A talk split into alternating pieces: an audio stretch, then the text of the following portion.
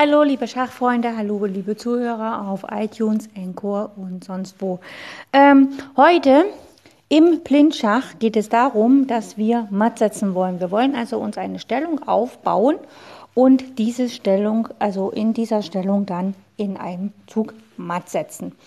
Äh, Damit es für euch ein bisschen leichter wird und ihr vielleicht auch so ein bisschen akustischen Beihilfe habt, helfe ich euch. Und zwar folgendes: Ich habe hier zwar die Stellungen alle aufgeschrieben und so, aber sie sind alle noch ein bisschen unsortiert und wir fangen an. Wir wollen also in einem Zug Schachmatt setzen. Als erstes stelle ich schon mal den König hin, den schwarzen König, der matt gesetzt werden soll. Also der schwarze König steht in der ersten Stellung auf dem Feld H8. Achtung, akustisches Signal.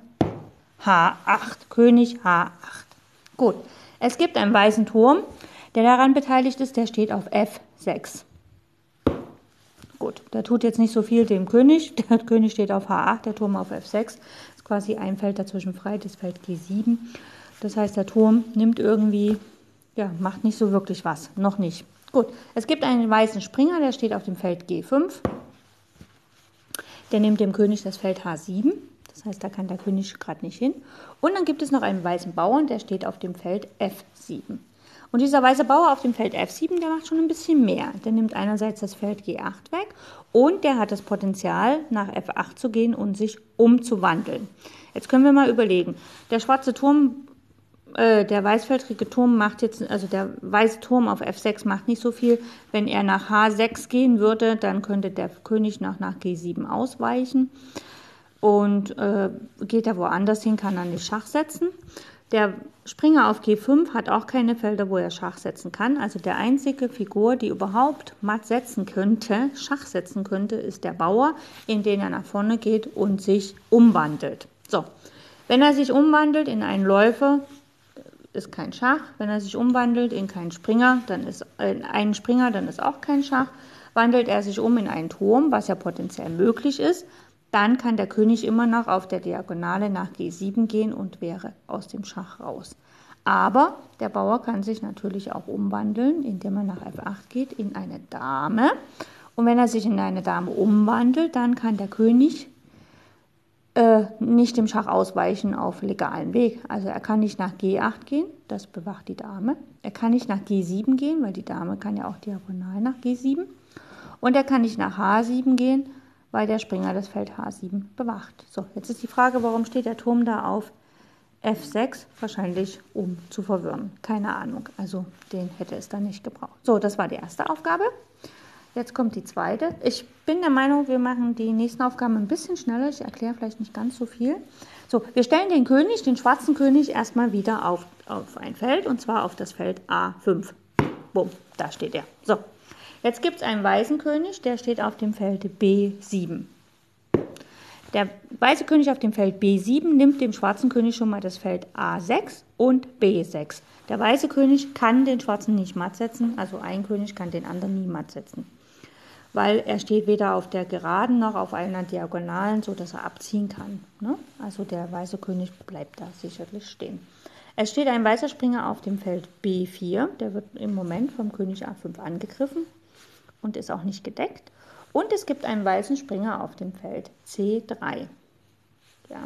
Der weiße Springer auf dem Feld C3, der nimmt dem schwarzen König auf A5 das Feld A4 und auch das Feld B5. Da kann der schwarze König nicht hingehen.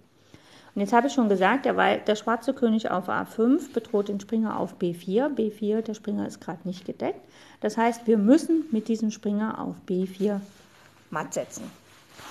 Das heißt, der Springer muss so weggehen, dass er den König Schach sagt. Das ist relativ einfach. Äh, wir können ja mal gucken, wo der Springer hingehen kann von B4. Der geht nach A2, dann sagt er dem König auf A5 auf keinen Fall Schach. Er geht nach C2, da sagt er auch nicht Schach. Er geht nach D3, da kann er auch nicht Schach sagen. Er geht nach D5, da kann er auch nicht Schach sagen. Und er geht nach C6, da bietet er den König Schach. Und das können wir ja mal machen, den Springer nach C6 stellen. Der König von A5 steht jetzt im Schach vom Springer C6. Er kann nicht nach A6 und B6 wegen dem König. Er kann nicht nach B5 wegen dem Springer auf C3. Er kann nicht nach B4 wegen dem Springer auf C6. Und da kann ich nach A4 wegen dem Springer auf C3. Damit wäre das Schachmatt. Wunderbar. Nächste Aufgabe, alle Figuren wieder wegräumen. Schön zur Seite. So, nächste Aufgabe. Der schwarze König steht wieder auf dem Feld A5. Bumm, da steht er. Der weiße König steht wieder auf dem Feld B7. Bumm, also müsst ihr euch nicht viel Neues lernen, merken. Jetzt gibt es einen Läufer auf E8, einen weißfeldrigen Läufer auf E8, ne, weil E8 ist ein weißes Feld. Das heißt, dieser Läufer wird dem König auf A5 keinen Schach bieten, weil der König auf A5 steht auf dem schwarzen Feld. Und dann gibt es noch einen Läufer auf dem Feld H8. Und damit kann man offensichtlich matt setzen, denn der, weiße Läufer, der weißfeldrige Läufer auf E8 nimmt dem schwarzen Kö den König auf A5 die Felder B5 und A4. Der König auf B7 nimmt die Felder A6 und B6. Das heißt, wir müssen mit unserem Läufer von H8 folgende Felder bedrohen. Das Feld A5 und B4. Und das geht nur über das Feld Tata C3. Bumm, Schach, Matt. Okay, das waren die drei Übungen für heute. Ich weiß, ich war ein bisschen langsam, aber ich wollte euch halt ja, leicht machen und schön erklären und so. Tut mir leid, dass es sechs Minuten geworden sind.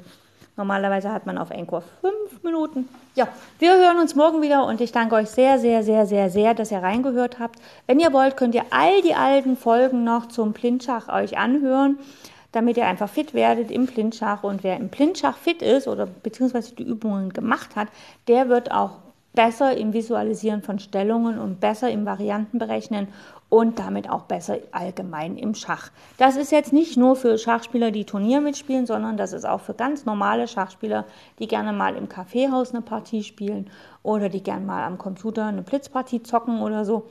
Es ist für alle Spieler gut. Probiert's aus, macht mit und wir hören uns morgen wieder. Bis dann. Tschüss.